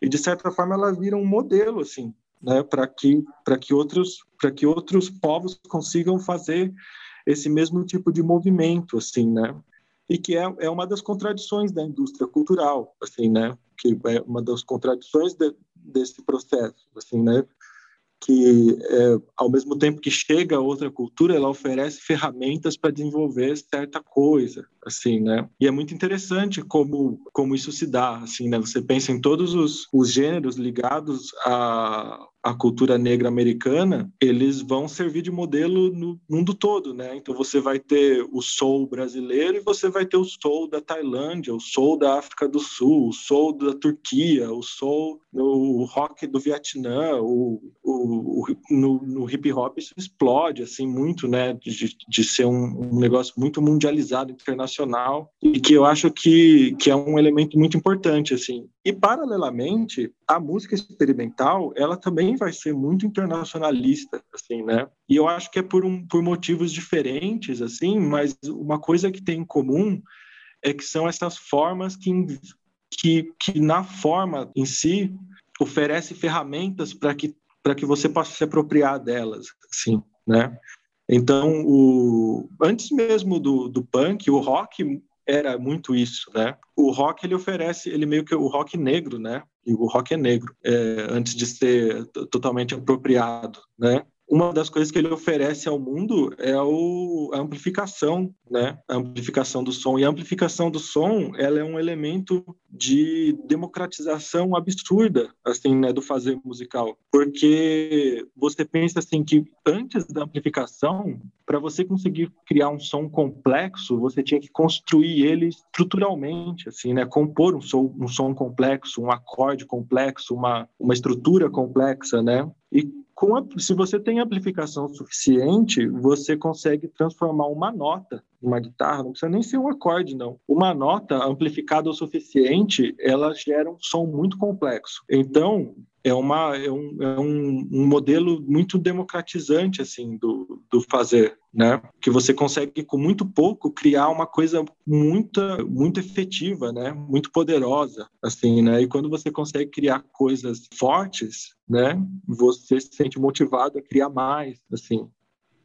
Então eu acho que eu acho que isso é um elemento muito importante para a gente pensar o que, que é cultura popular, o que, que é a, a, vanguarda nos anos 60 e hoje, assim, principalmente. Como é que esse, essa, essa distância entre o fazer é, popular e a vanguarda, ela vai diminuindo, diminuindo, diminuindo, assim, até o ponto que ela para ela voltar a existir, ela precisa ser resgatada, né? Ela é resgatada por uma série de artistas reacionários que a gente vai ver depois, né, que a gente pode chamar de reacionários. Mas o mas mas você tem assim nos anos 60 é realmente muito interessante de você ver como os artistas da música experimental e os e se, num, circulavam e se, e se davam assim de uma forma que era muito diferente, muito próxima da, da música popular ou sei lá, é, o John Cage não é nem de longe um dos meus artistas favoritos, assim, eu estou constantemente xingando ele. Mas tem um negócio que é muito interessante, que tem um momento que ele, ele o David Tudor, né, que era um dos maiores intérpretes da música dele mesmo, eles chegam a, a comprar, um, pegar uma van e fazer uma turnê pelos Estados Unidos, assim, de van, né, antes do punk, assim. Então é, é muito interessante ver essas formas de essas formas de circulação que elas se aproximavam, assim, né? E é, inter, e é interessante também quando você pensa mesmo no, no que eu falei, né, da o, o, free jazz ele é uma ele é a vanguarda dentro da linguagem né dessa linguagem popular e ainda assim ele encontra problemas né encontra problemas assim de por exemplo de incorporar pautas políticas assim e às vezes não não bater, assim, né, no sentido de, de, tipo, ah, não, isso é muito difícil, isso é muito duro, isso não deveria estar aqui, né, nesse lugar que a gente precisa dialogar com as massas, deveria estar em outro lugar. E ao mesmo tempo é muito interessante que você vê assim o, o, o free jazz ele é construído é, por artistas que têm total domínio, né? Por criadores que têm total domínio das formas e de tudo, assim, que conseguem esgotar as formas, assim. Eu gosto muito da figura do John do do Coltrane, né, é, que ele falava que ele sempre andava com é um, um, livro de escalas, né, um livro de escalas que tem uma exercício de escalas. Eu não lembro o nome do, do, do, do cara que escreveu esse livro, mais, mas é tipo um livro clássico de teoria musical europeia, assim, né, de exercício de escala. Não tem nada mais europeu que isso, né? E que ele pega esse livro e ele vai esgotando esses exercícios de escala na rapidez assim das notas, tentando fazer mais rápido, mais rápido, mais rápido, até que uma hora ele implode essa forma, né? E o negócio vira só som, né? Então ele tem um total domínio daquilo, né? Um domínio formal de todas as técnicas anteriores. Só que daí quando as pessoas ouvem ele, né? E é aquele som puro, né? Que em diversos momentos vai do mais belo até o mais destrutivo, assim, né? Que é um, o, eu gosto de uma imagem que um que um crítico fala dele, assim, que parece uma um redemoinho de fogo, né? O, a, o som do Coltrane e que para muita gente que escuta aquilo vai pegar esse barulho, esse ruído, essa esse redemoinho de fogo e vai direto para ele, assim. Então você tem até um problema aí, você vê, você lê as críticas de jazz na época, em muitos momentos fala assim, ah, agora depois que o Coltrane chegou, depois que o Coltrane chegou com isso aí, qualquer moleque pega um, um saxofone e acha que é só fazer barulho, e vai montando um monte de grupo, e surge um monte de grupo, né, disso daí. E é o quão próximo que não é do, do punk, assim, por exemplo, ou do noise, de todas essas coisas, né, do, eu acho que é tudo dentro desse mesmo universo onde a radicalidade da forma consegue, é, de uma maneira que ninguém esperava, né, consegue ser mais democrática, né, porque você está abandonando as estruturas e você está fazendo uma exploração formal que vai direto ao som, né? Então acho que o noise, a música experimental, o drone, assim, tá lidando muito com o som e o som, o som como materialidade, né? E pô, a, a, a materialidade é o, é o nosso domínio, né? É o é aquilo que está à mão de todos, né? A materialidade é o, o domínio da, da nossa modernidade plebeia e vermelha, né? A materialidade é uma espécie de comum, né? Enfim, é, é, é, em relação a, a pergunta sobre localidade, né? A pergunta teve um pouco a ver com isso, né? É, ser influenciado pelo norte, global, enfim, o Japão é norte global, enfim, sei lá, o nós é muito japonês, né? Assim, as origens do que as pessoas escutam como nós e remontam muito ao Japão, né? É, não é exatamente Europa também, tem um, tem um nós europeu, né? Mas o pessoal, o pessoal do nós escuta muito Mesba, Amazonas, Incapacitants, o pessoal do, do nós japonês, né? Que, que domina bastante essa cena. E é uma orientação, é engraçado, é, pegando o gancho do que o Bruno está falando, que é uma orientação voltada para o material, né? É, quer dizer, são é, propostas que lidam com som saturado, vamos dizer, né? Isso é um denominador comum. Mas a maneira como ele se declinou, por exemplo, no Japão e na Europa é muito diferente, né? Por exemplo, no Japão, que é o, realmente foi o momento que teve mais influência, né? O, o noise que tem mais influência, não tem menos letra, tem menos elementos simbólicos. Ele vai para a Europa e o pessoal começa a botar elementos tabus, que é botar letra com serial killer, aí você tem Power Electronics aparecendo. É, não vou nem discutir os pontos é, ideológicos do Power Electronics, né, que hoje em dia é bastante complicado, né. É, mas é, eu acho que é interessante ver como esses materiais se, se declinam culturalmente. Né? Na Europa acaba sendo uma coisa que é simbolizada quase que linguisticamente, enquanto que para o japonês é aquela concentração naquele som saturado, né? tem um, é uma falta de telos, assim, de, de, direção, né? É uma coisa mais concentrada no som mesmo. E, e, e pegando também o gancho, continuando nesse, nessa, nesse gancho do Bruno, é interessante como a coisa acontece no Brasil, né? Em termos de dessa prática em particular, né? Uma coisa que eu que eu acho interessante é essa orientação, quando essa orientação material te educa para olhar de uma forma diferente músicas que você não escutava dessa maneira. E aí tem também uma outra coisa que foi falada aqui, né, que a escuta também é experimental, né? Então, se a escuta é experimental, quando você escuta esse tipo de som, é uma espécie de educação que ocorre, né? Se você começa a gostar, começa a se interessar, tem uma educação da escuta que faz com que você volte para as coisas mais familiares e escute elas de outra maneira, né? Então, por exemplo, tem um cara do Brasil que a gente gosta muito também, uma referência que a gente divide, eu e Bruno, é o Guilherme Vaz, por exemplo, que é um cara das antigas, da arte conceitual, é uma espécie de Henry Flint brasileiro, Lamont Chang brasileiro, uma coisa assim. Já faleceu uns dois anos atrás, três anos atrás. É, eu conheci ele e tal. É, e assim, a, a, a música dele é muito esquisita, porque ele era um cara que tinha toda uma vida artística urbana no Rio de Janeiro, em um determinado momento, e ele abandonou tudo para ir para o Centro-Oeste, conhecer as tribos indígenas, conhecer a música do Xingu, conhecer, enfim, é, foi, foi explorar, né? E nesse momento ele, ele volta, ele, ele não, não, sei exatamente qual é o contexto disso, tem um tem uma história de, de onde ele de como ele conseguiu lançar um monte de discos, mas ele, ele de fato conseguiu lançar uns sete ou oito discos nessa época isso já no, no, final dos anos 90, né, ao início dos anos 2000. E é muito interessante, porque é um, são uns discos com uma sonoridade meio indigenista, né? É, tem um elemento indígena forte, inclusive músicos tribos que ele conhecia, que participam dos discos, mas não é música indígena, é uma espécie de música experimental na qual você pegou, pegou a sonoridade ali local e passou pelo filtro material da música experimental, né? Então você reconhece um elemento local, ao mesmo tempo é uma coisa material, é uma é uma forma de é uma, é uma forma né, abstrata, né? Tem uma abstratização daquela forma ali é, é, de música que foi encontrada ali, né? Aí é muito interessante. No YouTube tem alguns dos discos deles, dele e tal. De repente no final a gente, a gente dá as referências. É, é uma referência interessante. Isso só para ilustrar um pouco isso, né? E, e mencionar também que houve um ano aí, uma época eu estava escrevendo bastante sobre meio escrevendo crítica, né? Tinha um blog chamado Matéria, para o qual eu escrevia, não lembro mais, faz alguns anos que, que parei de escrever. E eu lembro de pensar na época uma coisa interessante. Eu falei, eu acho que foi em 2015 ou 2016 isso, que eu cheguei no final do ano tendo escrito várias críticas de obras de discos de colegas, de amigos e, e discos gringos também. E eu pensei, olha, eu, acho que eu escutei quase só música brasileira esse ano.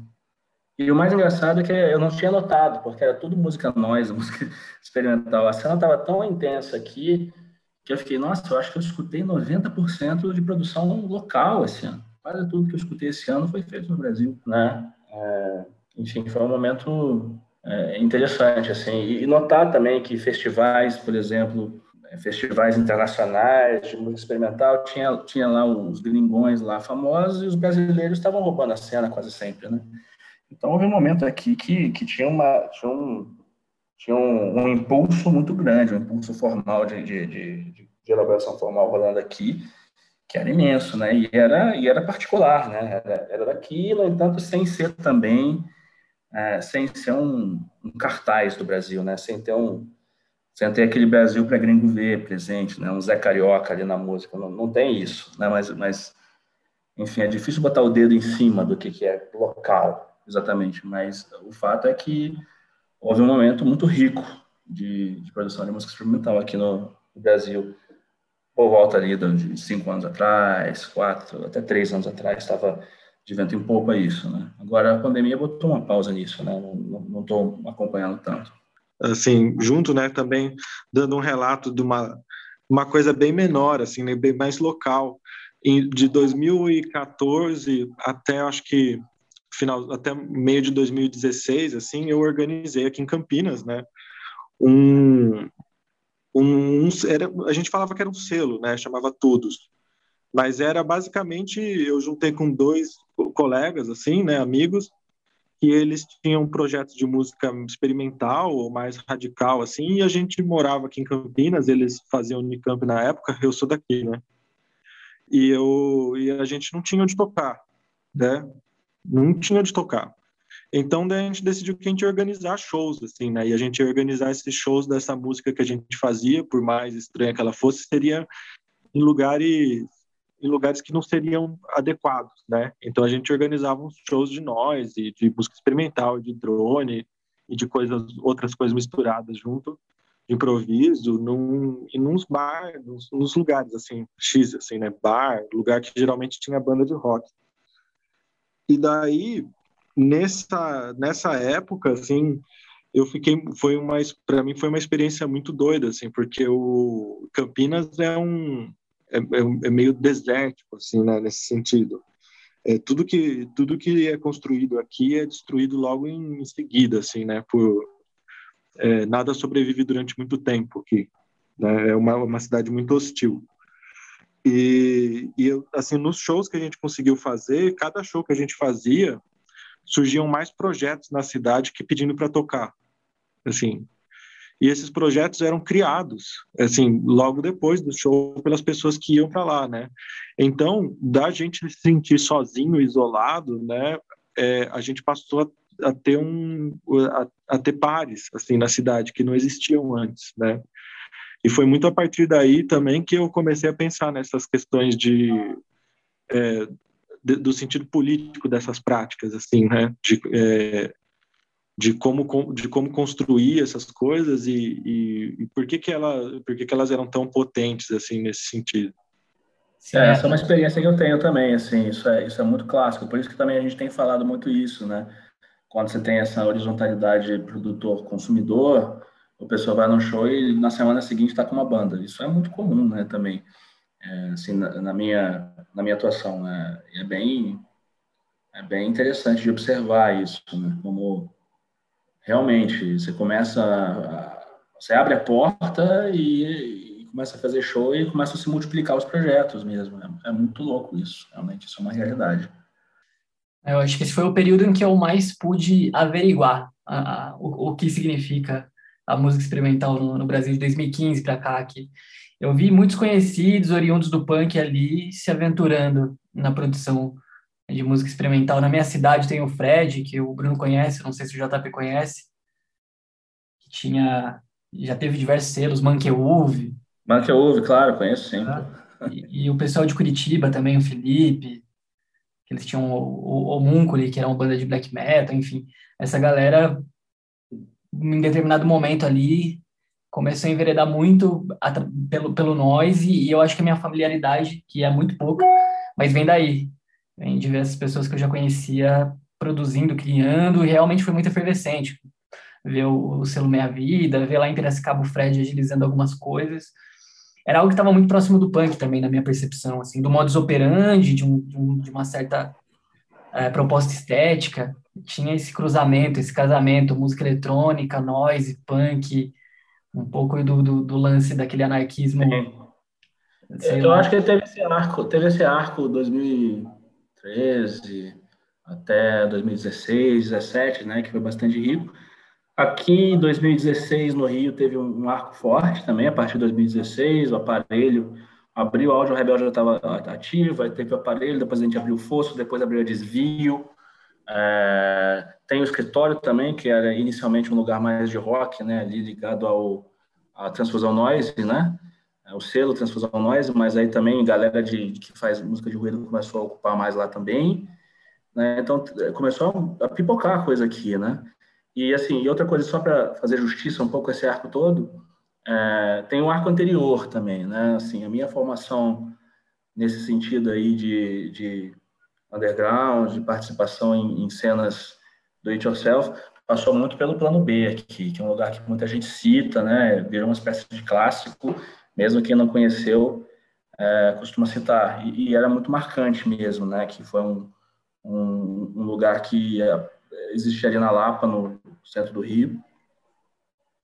E, e era muito especial. Primeiro porque estava na Lapa, no meio dos, dos pagodes, dos funk, dos bares ali, né? Você tinha esse lugar e era uma lojinha de disco com uma portinha que ficava aberta para a rua, então boa parte das pessoas não nem cabia no lugar, o pessoal ficava na rua tomando cerveja, escutando um som do Arco da Velha que rolava lá dentro. Podia ser cara, de, de, música experimental, tipo John Cage, a Merzbal, a, a, uma banda punk com um vocalista vestido de múmia. Isso é um exemplo real que eu tô te dando.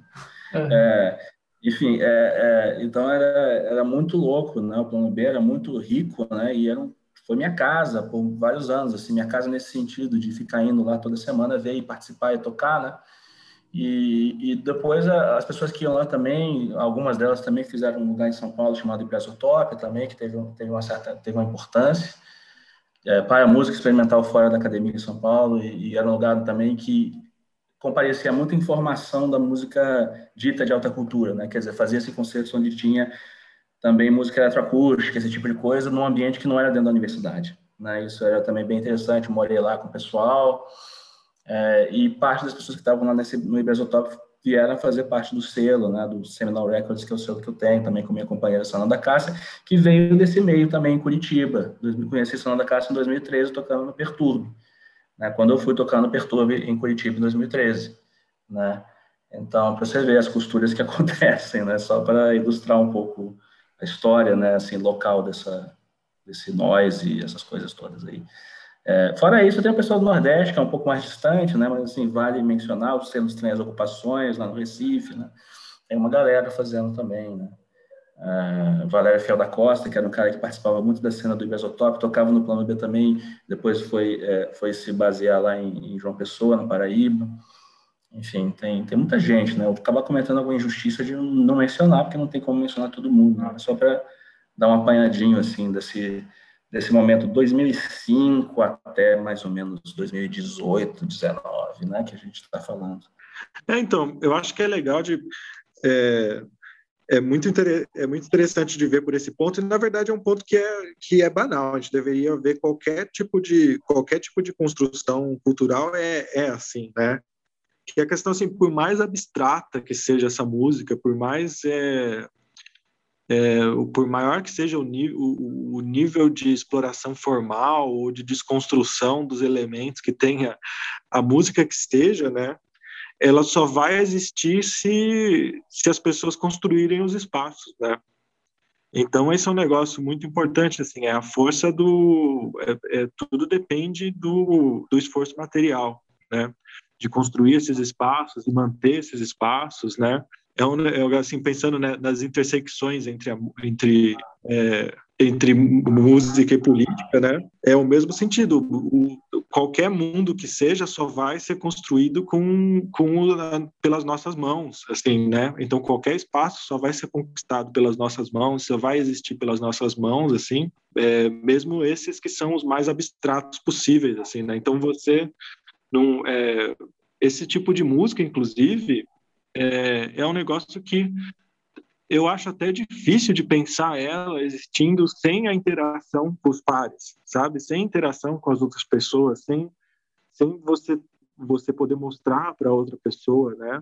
Para muito além do, do simples lance que muita dessa, dessa produção que a gente está falando, ela lida com o som como um elemento muito material, então às vezes você ouvir aquele som presencialmente, sentir no corpo, sentir as pulsações, né? Quando é um negócio muito alto, ou sentir as ilusões é, psicoacústicas que surgem com interação entre frequências e todo esse tipo de coisa que é válido, inclusive, para todo tipo de som ao vivo, né, amplificado. Para além disso, assim, um tipo de coisa que circula muito nesse nesse âmbito de que como você, como a gente começou falando, né, nós não vivemos disso, né? A gente, as pessoas têm outros trabalhos, né? As pessoas dividem o tempo delas com, com outras coisas, né?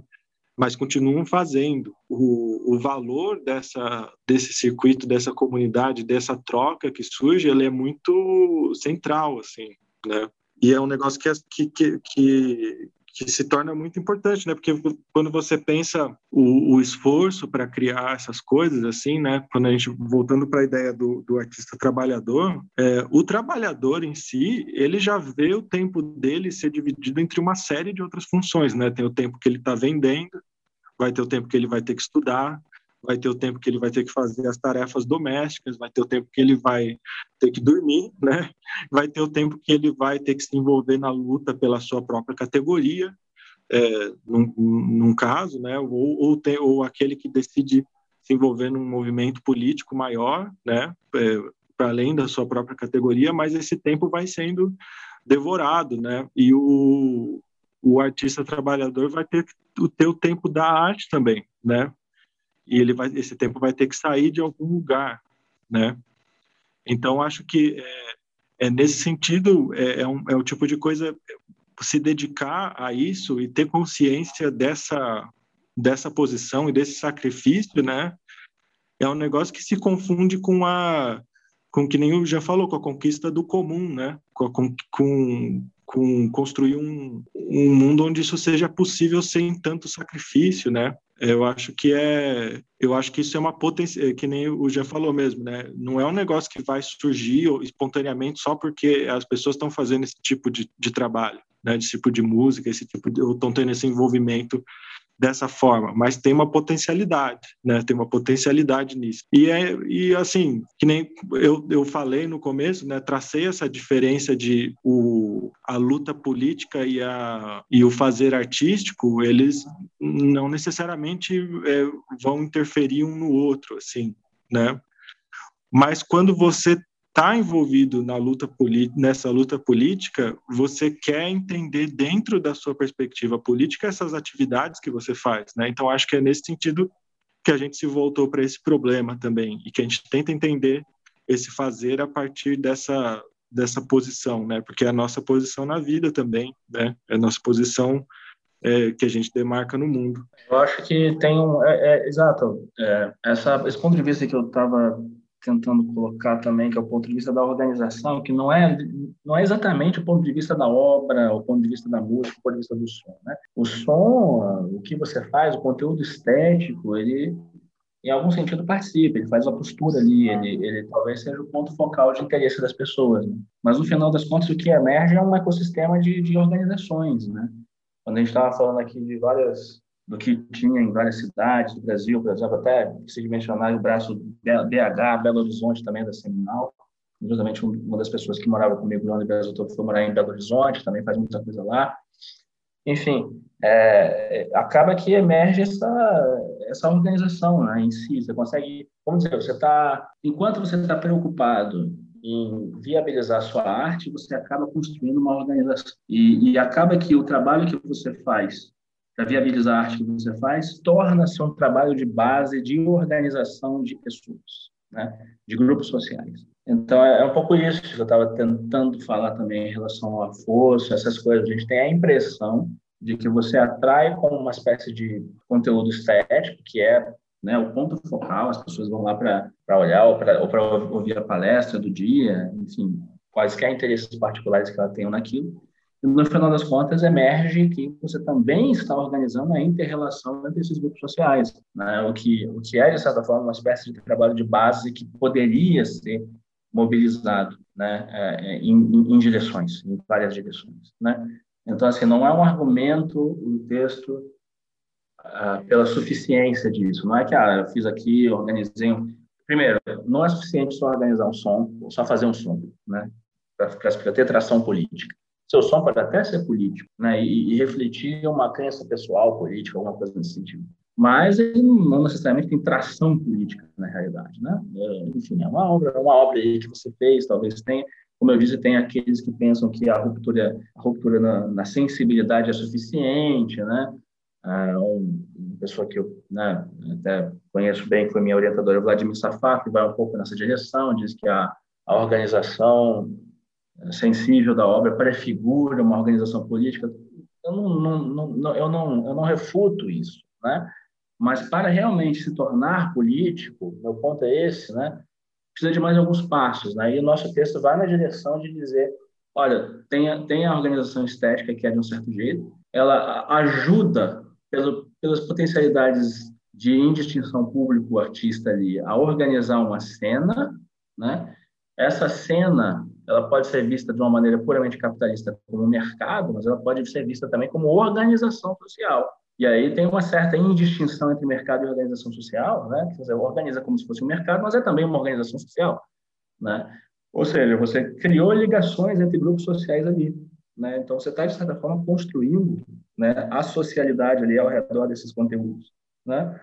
Então, isso já é um passo a mais. Agora, também esse passo não é suficiente. Né? Nosso texto termina um pouco em aberto, no sentido de dizer, bom, mas aí como você efetivamente mobiliza politicamente isso? Isso, isso muito bem. Você conseguiu criar uma socialidade ao redor de certos conteúdos, esse, essa esses conteúdos têm capilaridade dentro dessa estrutura, que, como a gente estava discutindo, várias cidades no Brasil participam dessa estrutura né? É, todo mundo se conhece tudo mais, parece uma coisa muito pequena, mas ela é, é, surpreendente como ela tem o potencial de crescer, né?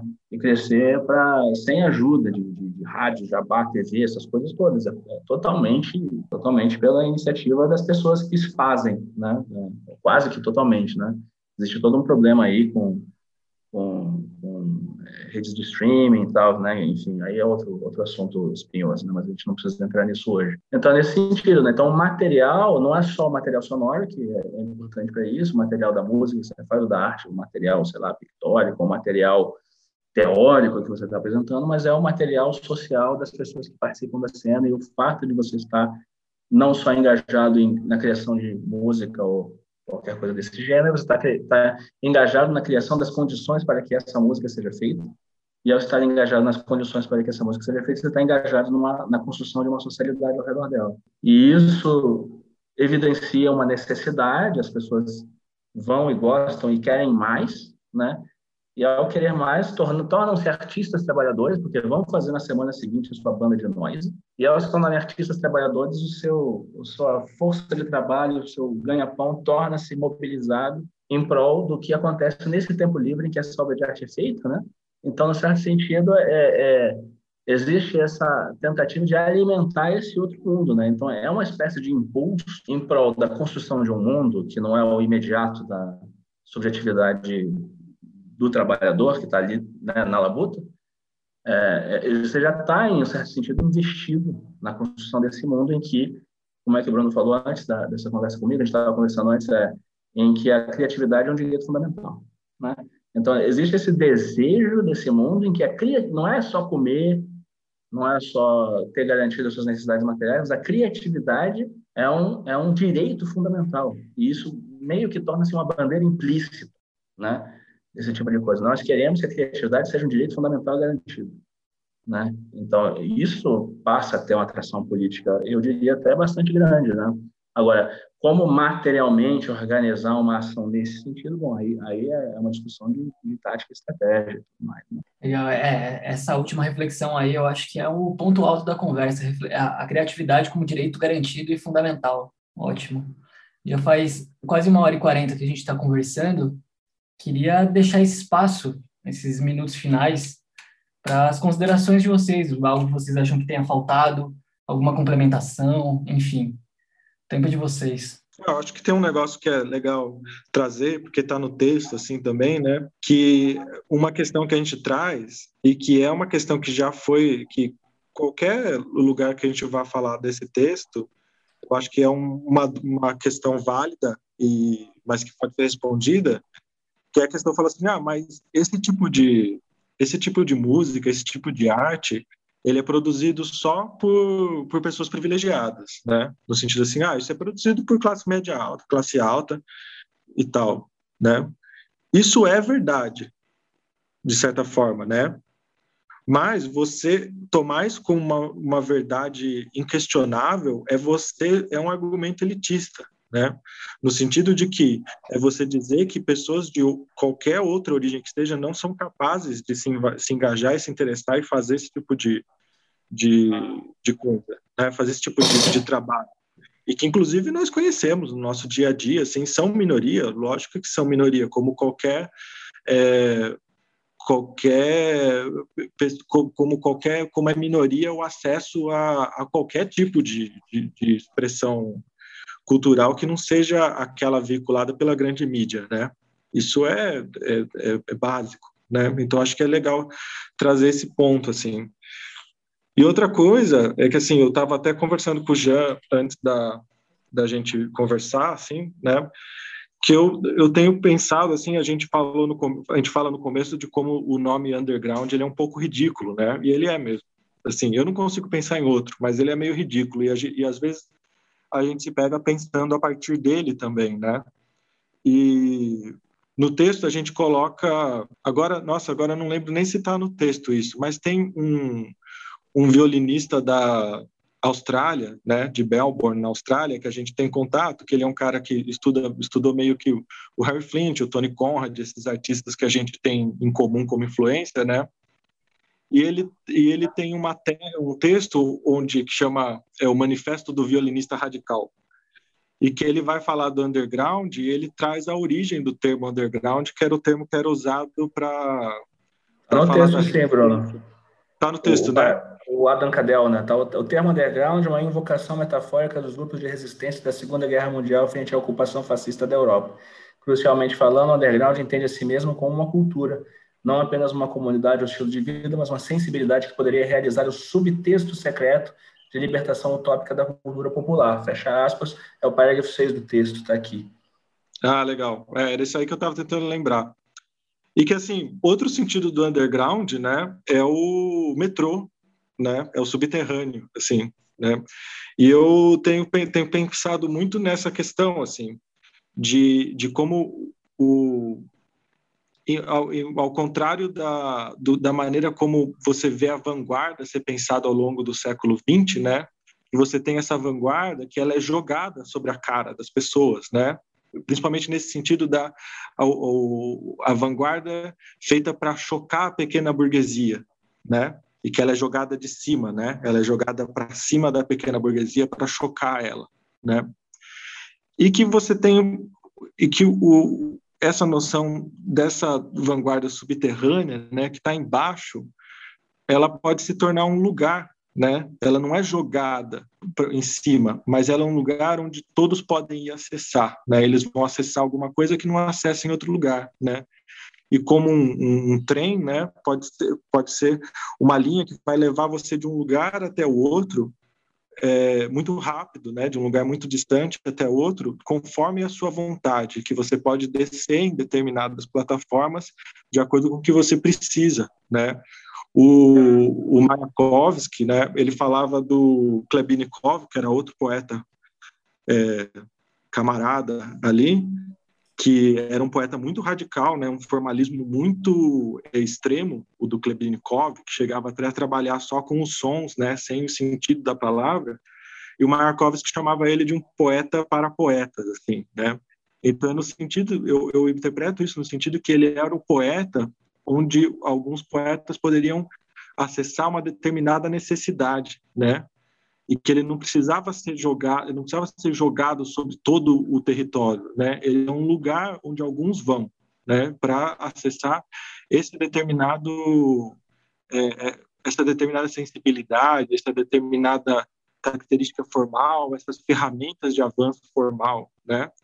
E quando a gente pensa num mundo onde todos podem ser poetas, né, é um, é um, a gente está pensando de forma diferente, né? A gente não está mais pensando em, em, esquemas de, de o que é mais avançado, o que é mais de elite, o que é mais difícil, o que é mais complexo, assim, são todos lugares, né? E que todos podem acessar, né? Então acho que o, esse, esse lugar que a gente está falando, desse formalismo radical, desse incêndio da forma, assim, para mim é. Eu, eu tenho gostado muito de pensar nele como um lugar, assim, né? E um lugar que pode existir numa, numa sociedade sem classes também, né? E que vai ser só verdadeiramente acessível numa sociedade sem classes. Da mesma forma que nós temos que lutar por uma sociedade onde ninguém tenha que pagar pra, pelo transporte, né? Não tenha que pagar para acessar a cultura, para ir de um lugar para outro, para conhecer o mundo, né? Eu acho que é, acho que é nessa linha, assim. Acho interessante essa última coisa que o Bruno traz, porque também é, talvez desfaz um possível equívoco de homogeneização, né? Supor que porque estamos falando que um certo conteúdo deveria estar acessível a todos, isso implica na homogeneização do conteúdo, né? Eu acho que não, justamente. Né? O exemplo do Klebnikov é um pouco esse. Tudo bem, todo mundo deveria poder ler Klebnikov, mas nem é todo mundo que vai. Por quê? Porque Klebnikov responde a certas necessidades específicas. Todo mundo deve poder ouvir nós, mas não é todo mundo que vai. Né? Por quê? Porque nós responde a certas necessidades específicas. Né? Então, é, é, uma, é uma espécie de democratização do acesso sem que isso acarrete uma obrigação em consumir absolutamente tudo que é, tudo que é feito. Né? Então, é, isso implica em disponibilidade universal e diferenciação local. Né? Tudo é diferente, todas as coisas são diferentes, as coisas são feitas. Isso também seria um produto da, da criatividade como direito fundamental, né? porque todo mundo vai acabar fazendo coisas diferentes, né? E efetivamente vai continuar havendo diferenciação de públicos na medida em que as pessoas vão procurar coisas diferentes. Mas, enquanto acessibilidade, né? Isso não estaria, vamos dizer, idealmente, isso não estaria é, bloqueado por diferenças, é, diferenças de, de, poder de compra, por exemplo, de, de poder é, é, econômico. Né? Essa, essa é a grande diferença. Isso vai ser, isso seria, esse seria um espaço estruturado pelas preferências de cada um, não, não por né, é, cercamentos é, elitizantes né? É, acho que essa aqui é a, a grande diferença. E sim, eu acho que a composição social da cena, eu me pergunto, se é, aí eu não sei, eu me pergunto se é tão majoritariamente assim classe média alta, assim como o Bruno disse. Eu tenho, eu tenho muitos exemplos na cabeça que não. Então, enfim, é claro, existe um, um corte social aí em que que é o corte social para todo acesso à cultura, né? Mas, é, enfim, aí é uma coisa para se pensar se é realmente assim ou não. Eu não tenho tanta certeza quanto o Bruno, eu acho. Mas, enfim, é, acho que é isso que eu teria a dizer. É, acho que é isso. legal, legal. Agradeço a participação de vocês, foi riquíssima conversa. E esse, esse recorte, esse olhar, essa intenção que parte do lugar da, da música experimental também, acho que é necessária a exposição dela de, de, com, com, uma ampla difusão, o máximo possível, com os recursos que a gente tem, para tentar construir esse mundo que é o que a gente quer, né? E é isso. Agradeço. Obrigado por terem aceitado o convite, terem cedido esse tempo. E nos vemos. Se vocês quiserem deixar algum contato, alguns links, falar dos projetos, aí a gente encerra. Bom, agradeço a você pelo convite, pelo interesse no texto. É, a gente falou tanto do texto, mas não mencionou que isso vem junto com um disco, né? Que se chama Gato Tosco, que foi lançado pela Seminal Records. Então, é, dá para convidar não só a ler o texto, mas a escutar o disco também, né? Que está lá no Bandcamp da Seminal. É, quando você baixa o disco gratuitamente, vem também o texto, né? E assim, o texto também foi publicado em duas vezes, duas, né? Acho que foram duas vezes fora, né? Um, um no Lavra Palavra e outro na própria newsletter da Seminal que está online. Então, também o convite à escuta do disco também cabe, porque a gente não, não falou praticamente do disco, né? É, enfim, que ilustra bem isso, né? Foi um, foi um disco que a gente gravou de improviso num, num dia que a gente passou junto em Campinas no estúdio, depois no show que a gente fez no mesmo dia. Ah, eu agradeço demais, foi um prazer. Eu já era fã do podcast, estava sempre escutando e fiquei muito feliz de poder participar. É, então acho que acho que é isso também falar do, do disco, né, do Gato Tosco, que foi é, foi ao mesmo tempo um negócio que motivou o, a ideia do disco motivou o texto e, e, e casou de uma forma muito interessante. É, então tenho meus eu tenho meus trabalhos no meu nome, né, que é, dá para procurar lá o Bandcamp, que é Bruno. É, é, eu tenho eu escrevo o meu nome na Nesses projetos, meu nome não tem as vogais, né? Então fica é Bruno T-R-C-H-M-N-N, que foi o nome que eu mudei para ter nas redes sociais e minha família não me encontrar. E daí eu acabei colocando na, no, como nome é, artístico, assim, só me dá trabalho, né? E não foi por nenhuma. Eu poderia, eu poderia até lançar um chaveco e falar que foi porque era uma, uma tentativa de abolir o sobrenome, abolir a família, mas não. Era para postar bobagem em paz na internet. Mas então eu, tem meus eu, projetos. Eu uso um popular block para isso. Não, eu fui tentar inventar um jeito aí, mas, mas eu acabei gostando e uso, né? Então, Bruno Trockman, assim, T-R-C-H-M-N-N. E eu tenho também um duo, né, com a minha amiga Cindy, que é de, a gente fala que é punk abstrato, né? Chama Cama Rosa. E tem outros projetos aí que estão nesse nome, assim, dos de improviso, inclusive com, com esse com o Jean. No ano passado acabei lançando um monte de disco que tá porque fiquei muito tempo em casa, né? E peguei todos os arquivos de coisas gravadas e fui lançando, assim, né? Então tem o nosso texto no Lava Palavra e no Lava Palavra também para quem interessar é, tem dois duas traduções que eu fiz do, do Ben Davis. Que a gente começou o papo falando dele, né? É, eu ia fazer esse jabá, esqueceu, isso é importante. Boa. É, que são o 9.5 Teses sobre Arte, e o outro chama O que pode a arte política em tempos como esses, né? São textos que eu acho, eu quis traduzir eles e porque eu achava muito, eu achava que eles dão uma base para realmente é, começar uma discussão de fato da relação entre arte e política, assim, né? Eu acho que eles limpam o terreno, assim, limpam o terreno de muita coisa é, que, que atrapalha, às vezes, a gente pensar essas questões, assim. Então, acho que é isso.